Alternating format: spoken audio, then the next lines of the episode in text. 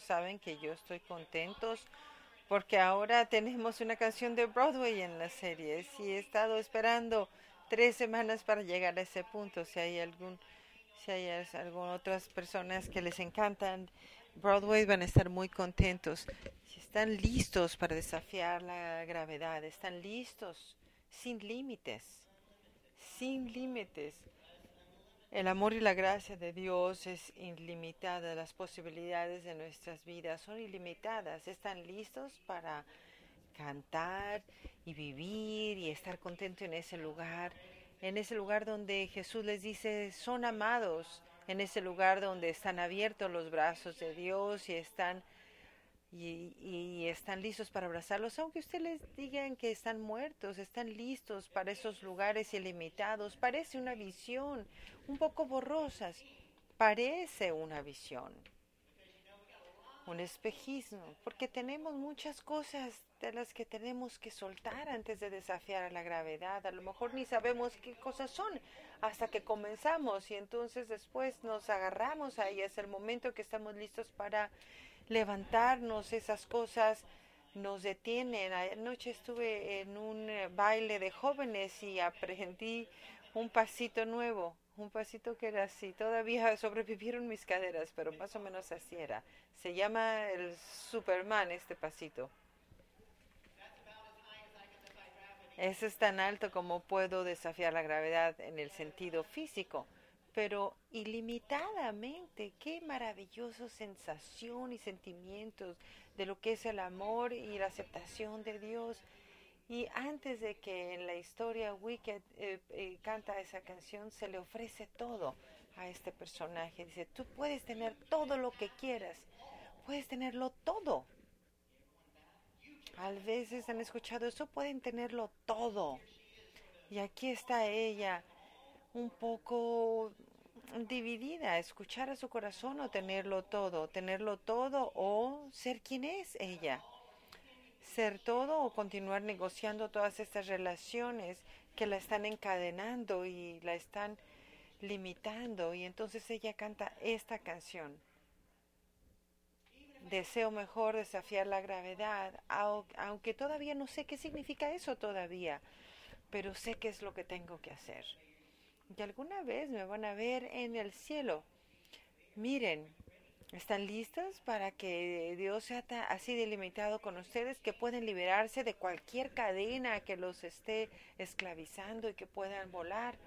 Porque Dios quiere eso para ustedes. Dios quiere generosidad y abundancia para ustedes. Nosotros nos limitamos de tantas formas.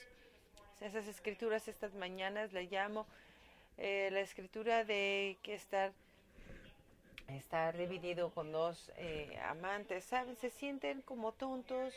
Bueno, aquí están, las escrituras lo señalan. ¿A cuál de los dos se van a amar? Si, uno se despedaza entre una cosa y la otra, si van a querer esas cosas y propiedades, se van a enojar con Dios porque nunca van a tener suficientes cosas. Y cualquier cosa que les atraviese va a ser algo más que los va a pesar aún más. Que y Jesús dice, Jesús quiere que ustedes tengan abundancias, pero antes decidan qué es lo que ustedes escogen amar decidan a qué amante escogen y si escogen el amor de Dios, la fe en Dios, porque al hacer eso van a tener abundancia y va a haber lo suficiente. Van a poder cambiar hasta su perspectiva eh, de las cosas más pequeñas que Dios, que la vida les presente. En lugar de estar limitados va a ser una aventura una vez que se escoja lo que dicen las escrituras, pero ustedes tienen que elegir. Entonces, desafiar la gravedad. ¿Alguien está listo para no tener límites el día de hoy? Si podemos intentarlo. Hasta en la versión eh, de teatral del show, ella también canta esta canción, este personaje que es verde, sale volando y es maravillosa. Hay una foto de esto en algún lado, podemos verlo, está por encima de todos. Aquí estoy yo desafiando la gravedad, pero ¿saben qué? Que una referencia de Broadway no es suficiente, se necesitan dos.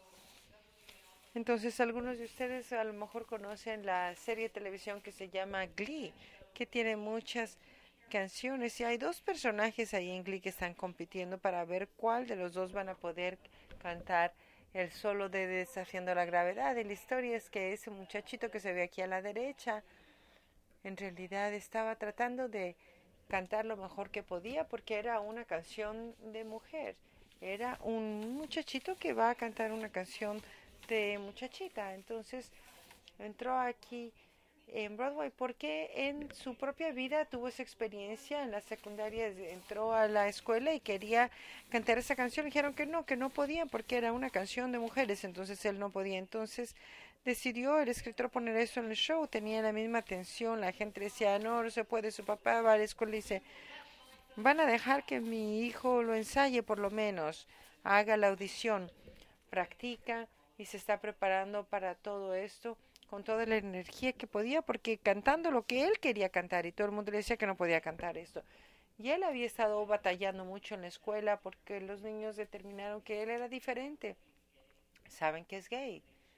Y discriminan en su contra. Entonces él ha estado luchando, está ahora endurecido y está acostumbrado. Pero antes del solo, el papá que tiene un taller de carros empieza a recibir llamadas de teléfono muy groseras acerca de su hijo, de quién es su hijo, y empiezan a decirle cosas negativas al papá. Y el papá le está costando mucho trabajo, porque es la primera vez que él tuvo que experimentar esto, aunque su hijo lo ha sufrido todo este tiempo. Pero llega el momento, se llama Diva Off en, el, en la televisión, son las dos divas están compitiendo y el muchacho está tan emocionado porque él puede llegar a la nota más alta. Era practicado muchísimo. Y entonces los ambos cantan y cuando es su turno y llega a la nota alta, se equivoca a propósito. ¿Por qué le preocupa tanto? ¿Qué va a significar eso para su papá? Si su papá sigue recibiendo estas llamadas tan groseras, no sabe si su papá lo va a poder aguantar. Entonces la gravedad, la gravedad lo mantiene atado antes de poderse levantar y su papá se enoja con él por haberlo hecho. Eso, ¿por qué hiciste eso? Yo arreglé todo esto para ti y empezó a llorar, pero lo hizo por amor, aunque su papá quería otra cosa. A veces la vida tiene todo tipo de cambios y no nos damos ni cuenta hasta que intentamos volar. Y una de esas cosas para nosotros, como Tom Berlin ha hablado en estas series, son nuestras finanzas, nuestras cadenas financieras, cómo nos relacionamos con el dinero y con las cosas, y si nosotros somos dueños de nuestras cosas o si nuestras cosas son dueñas de nosotros. ¿Están listos para esto? Sabían en 1920, recuerdan hace mucho tiempo, esta es una historia de tres personas, tres personajes eh, ¿Ustedes recuerdan eso? No dices que no. Bueno, el papá de Walter está aquí con nosotros y le estamos dando la bienvenida. Pero en 1920 había un premio de 25 mil dólares para el primer vuelo que podía llegar de Nueva York a París, el primer avión que podía volar de Nueva York a París. En ese entonces era mucho dinero, entonces hubo tres equipos que empezaron a tratar de hacerlo el primero fue un aviador eh, eh, francés, era un héroe de la guerra, estaba lleno de, de muchas medallas, estaba cubierto de todos estos listones y medallas y se llevó esto en el avión que desarrolló, él podía eh, realmente volar y a lo mejor iba a poder hacer esa distancia, entonces quería llegar a París con mucha estilo, entonces había un sofá en el en el avión había una pequeña eh, cocina y una mesa de mahogany en el avión, sí, estaba muy elegante, iba a llegar con la noche anterior a irse, tenían también eh, cajas de champagne y tenían también una comida caliente que llegó ahí. Solamente dos personas que podían caber en el avión llegaron con pavo y con muchas cosas deliciosas. Entonces, en total, todo se sumó. Tenían 28 mil eh, libras, toneladas, perdón, en el, en el avión, pero nada más podía aguantar 20 mil, entonces, entonces llegó, eh, explotó, fue una tragedia, porque dos personas murieron en esas personas. René sobrevivió, pero no pudo ni siquiera volar porque estaba tan pesado de todo lo que sentía que tenía que llevar con él. Estaba encadenado de todas las cosas que él pensaba, sus expectativas de cómo iba a ser cuando llegara a París. El segundo era Chad Oslovin. Eran dos pilotos que él entrenó y estaban listos y tenían también un avión muy bueno. Y Charles, si René estaba un poco lleno de medallas y todo eso, Charles era un... Era, súper dramático. Era la reina del drama, porque lo que él quería es que podían hacer todo esto. No le iba a decir a nadie quién iba a volar con él hasta la noche anterior. Entonces estos dos pilotos los entrenó y los preparó y estaban listos tenía antes de anunciar quién iba a ir con él la noche anterior va a estos dos pilotos y pone un contrato frente a ellos y el contrato decía que quien escogiera no iba a recibir dinero de relaciones de eh, la, prensa después de del vuelo que se les iba a cortar de todo eso. Entonces, antes de que saliera eso, pudo eh, obtener una... no hubo oportunidad porque también se les prohibió tener que cómo se iban a repartir, si yo tengo suficiente o cuánto más necesito yo. Si comenzamos a pelear unos con los otros acerca de las cosas, a quién le toca que nunca vamos a poder volar porque estamos muy ocupados, eh, enojados de si vamos a tener lo suficiente o si alguien va a tener de más. Entonces la gravedad ganó ahí también, no pudo despegar para nada, los mantuvo los mantuvo encadenados. ¿Saben quién sí lo hizo? No, no saben quién más, quién más iba volando ahí y sabemos por qué. Pero Charles, él estaba determinado en ir ahí. Él le quedó, le quitó un motor a su avión y puso también una ventana al frente del avión para antes podían ver por un periscopio para poder ver a dónde estaban. Entonces ahora pudo ayudarle de ver cómo, cómo podían estar y para hasta los mapas le quitó todo lo que no necesitaba, no sabe si eso afectaba nada, pero eso pensó él, entonces él y, se fue lo más ligero posible, le quitó todo lo que no necesitaba y sabemos de que sí despegó su avión y sabemos de que sí aterrizó en París y se ganó ese premio de 25 mil dólares y lo hizo porque tenía esa meta y quitó todo lo que le iba a estorbar el llegar a su meta. Puso mucha atención de todas las cosas que en realidad no necesitaba y que era lo que tenía hacer. Recordamos a esa persona. Hay dos, tres formas de tratar de, de desafiar la gravedad. Uno sí lo hizo, los demás no lo hizo. Tom Berlin nos recuerda que la gravedad no sucede por accidente. Perdón, Bueno, me equivoqué en una de sus citas más importantes. La generosidad no sucede por accidente. La generosidad sucede planeando y teniendo la intención de hacerlo. Ese fue el, el, mensaje de la semana pasada. Esta semana el mensaje es la generosidad no es suerte, es diseño. Si esperemos a tener suerte y cosas accidentales, no llegamos a ningún lugar si tenemos un plan, entonces sí podemos llegar a donde tenemos que estar. Jesús nos dice que no se despedacen entre dos amantes y después dice mucho cuidado en donde ponen sus cosas, mucho cuidado en donde están sus tesoros, mucho cuidado en lo que, lo que ustedes se apegan Ah, Mateo dice, no guarden las cosas para ustedes que pueden atesorar en la tierra, mucho porque las cosas se consumen, eh, se llenan de óxido, se oxidan, se, se pudren y también se les pueden robar. pero pongan todos sus tesoros en ustedes, en el cielo, cosas que no se pueden echar a perder, donde esté su pasión, a donde quiera que los va a llevar, qué energía usted va a gastar manteniendo sus tesoros, sus tesoros.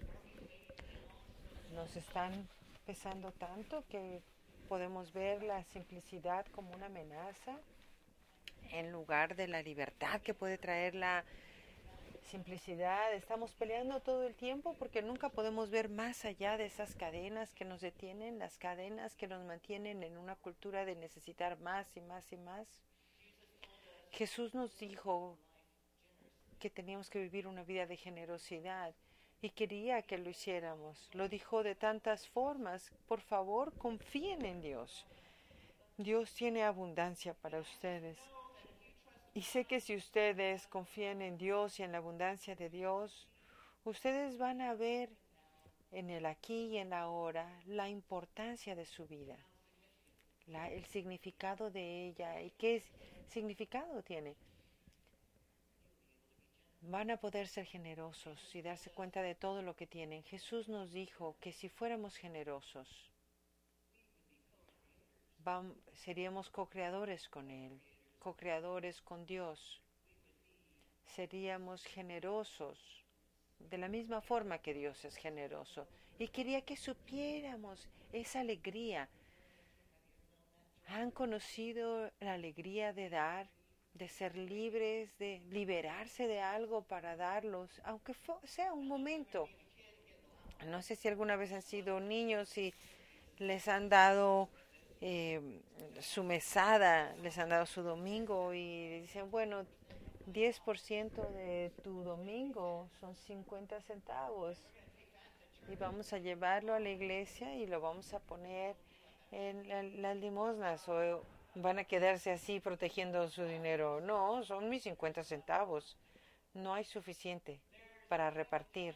Hay un momento en donde empezamos esa acción y podemos abrir nuestros brazos, nuestros corazones y liberarnos de saber que, que nosotros tenemos abundancia para liberarnos de las cadenas, de la gravedad que nos mantienen trabajando solamente en nosotros, en nuestro egoísmo. Me encanta la canción que dice, algo ha cambiado dentro de mí, algo cambió.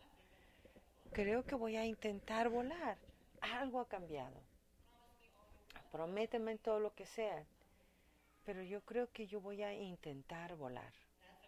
Ese es el momento de epifanía, cuando los seguidores de Cristo pueden reconocer la diferencia entre recibir, recibir, ser recipientes del reino de Dios y ser participantes del reino de Dios. Cuando se presenten con esto, empiezan a recibir más y más cosas buenas empiezan a suceder. La semana pasada les conté que cuando Walter y yo estábamos en Chicago, teníamos una casa aquí y la, y la vendimos y ya no teníamos esa rentita que nos entraba.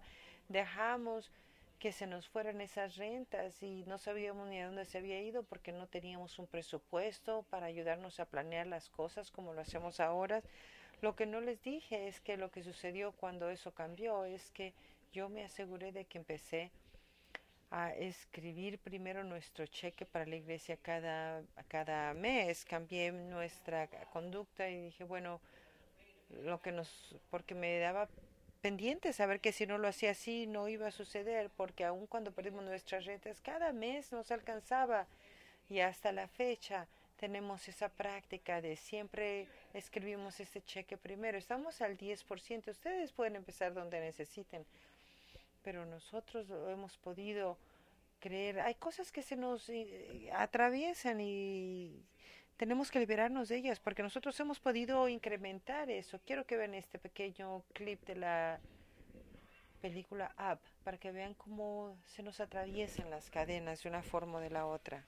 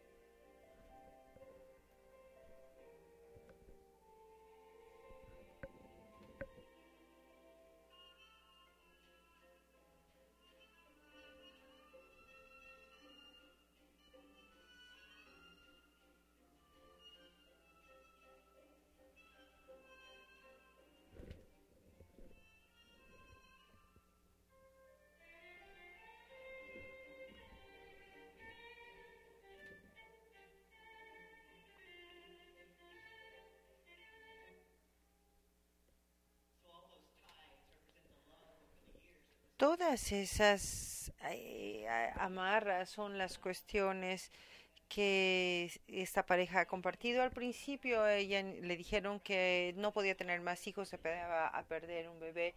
Entonces, la aventura que vamos a tener juntas, las cosas que vamos a hacer juntas.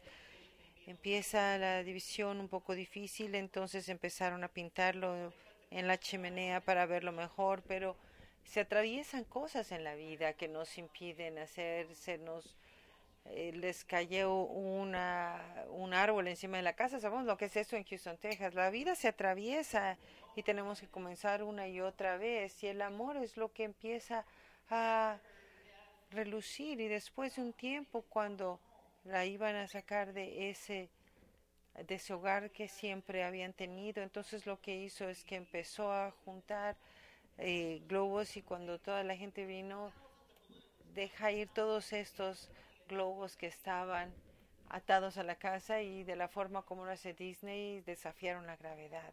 Tenía que tener un plan para hacer eso.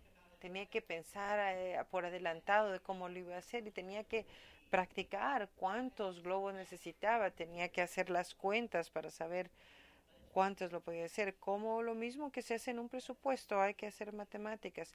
Pero pudo hacer el, el sueño que tuvieron de niños y finalmente levantarse porque tenía un plan de hacerlo en la vida. Hay muchas cosas que nos pueden atar, que nos pueden pesar, pero sepan que Dios quiere abundancia, que sepan la alegría de ser generosos, porque una vez que sepan esa alegría, se han liberado de las cadenas que los mantienen atados, limitados. ¿Están listos para hacer eso ilimitados?